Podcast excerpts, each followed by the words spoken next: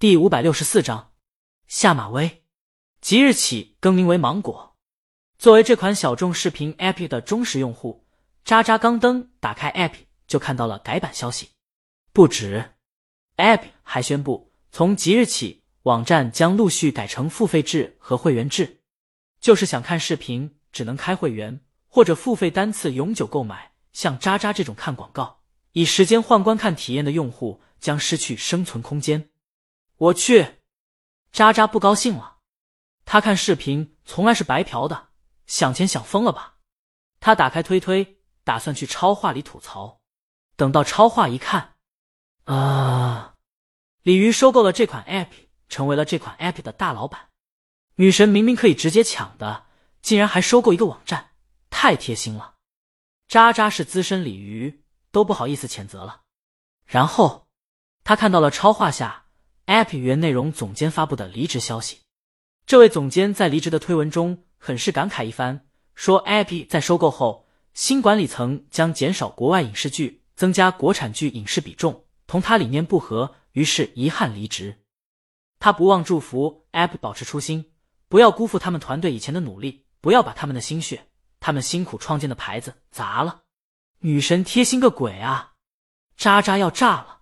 她为什么用这款 App 看视频？就因为她受够了国产电视剧里的婆婆是做的，男友是渣的，老公是用来出轨的，职场是用来谈恋爱的，女主是用来大闹天宫的，或者就是各种偶像剧，小鲜肉磨皮严重，滤镜严重，一点儿也不长在她审美上。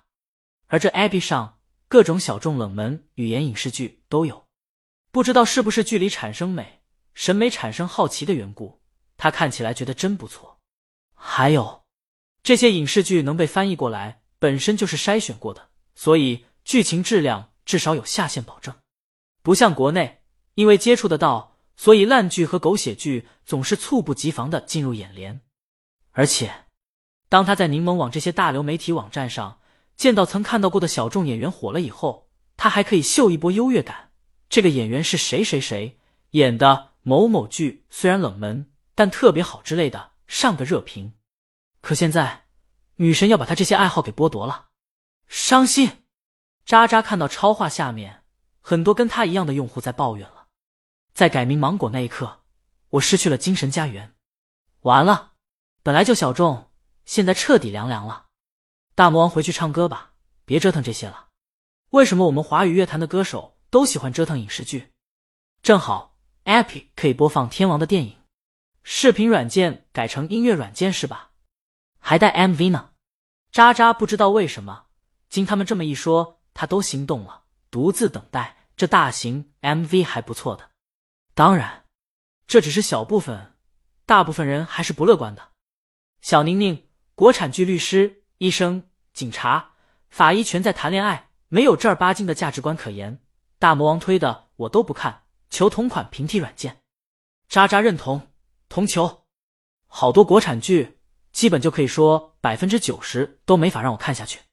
下面知名大魔王黑粉留言，差距肯定是有的，但你有没有想过，国外百分之九十的你也看不下去？把输入的优质剧同你接触到的普通剧相比较，本身就是不公平的。渣渣翻了个白眼，这黑粉在大魔王那儿讨厌，想不到在这儿还讨厌。这黑粉还是个厚脸皮，整个炫妻狂魔。整天拿老婆跟大魔王对等，太不要脸了。但不管怎么说，渣渣觉得追完现在看的剧最重要。现在 App 还没开始大面积的去广告付费呢，毕竟任何事情都有个循序渐进的过程。广告客户也是付了钱的，不可能一下子就不给人播广告了。渣渣打开 App，寻找他在追的电视剧。改版后的 App 变得十分简洁，没有以前那么臃肿了。渣渣一时间还挺不适应的。就在他耐心寻找时，忽看见一个醒目的推荐，《十二怒汉》。渣渣，这不是话剧吗？他作为鲤鱼，当然知道这部话剧质量高的不得了，老外都看哭了。无论专业人士还是普通观众，都给了这部话剧很高评价，几乎要吹上天了。在评分网站，这部话剧的评分更是话剧评分的天花板。评分网站的高亮短评甚至是。就算江阳不是江阳，此剧一出以后，请叫大魔王为江阳夫人。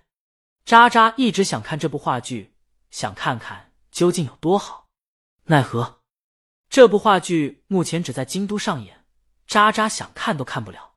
然而，他实在没想到这部话剧竟然出现在了视频 App 上，甚至还是 4K 超清。这渣渣忽然想收回刚才的话，他感觉这是个打脸的王炸，他也没追剧的心思了，点开推荐，打算观看。然后，App 蹦出一个单片购买页面，渣渣看了下价格。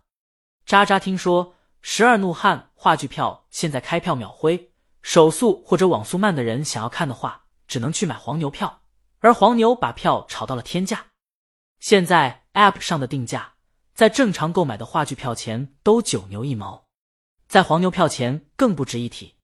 但相对柠檬网这些大流媒体网站的电影单价，这话剧价格。还是高出不少的，看还是不看？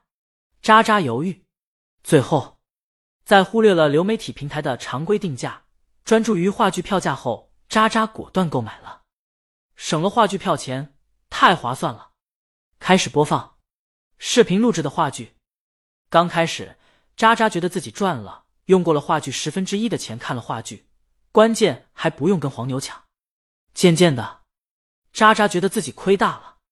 这视频录制的超级清楚，收音的音质超级好，演员台词特别棒，所以没有字幕，渣渣依旧听得清清楚楚，看得津津有味儿。但就这台词，就这表演，就这剧情，就这现场，就这震撼，绝不是一个小小手机能表现出来的。渣渣觉得不看现场就是亏的，这跟看演唱会一个道理。在视频上当然可以看完整的大魔王演唱会，但没那个氛围了。这么优秀的话剧，渣渣觉得不去现场感受一下氛围，听演员台词为耳朵按摩，那就是遗憾。也就是说，渣渣现在看了视频以后，跟吃了安利一样，还想去看一次现场。这么一比较，钱还多花了，可不就亏大了？当然，渣渣亏得心甘情愿。就这质量。刚才花的奶茶钱绝对值。如果以后视频全是这质量的话，渣渣想了想，全是这质量有些过分了，降两三个档次也可以，他都愿意付费观看。不止他这么想，视频弹幕和下面评论也都在说这钱花的值。还有人评论说大魔王收购以后，软件要凉凉的站出来溜溜，就问你们这话剧质量差，你们看的那些差哪儿了？把你们看的那些吊起来打好不好？渣渣属于被打脸的，他有话说，他觉得大魔王收购网站后直接丢这么一个王炸上来，绝对是故意的，就为了给他们这些原住民一个下马威。这偶像太坏了，不粉了，以后就粉江阳夫人。渣渣又切换出推推，打开那位离职的内容总监推推，他早看出来了，这内容总监在煽动超话里的粉丝在阴阳怪气呢。他现在这条推推下评论，您可以安息了。您一离职，十二怒汉一出，网站视频马上拔高一大截。小宁宁在渣渣推文下安慰这位离职总监：“不怪你，对方有王炸，你的棺材板可以盖上了。”网友也是坏，下面跟着排队：“不怪你，对方有江阳，我给你些钉子。”不怪你，对方有刀王，我给你盖土。不怪你，对方快垄断刀片行业了。我我帮你挖出来重新埋下。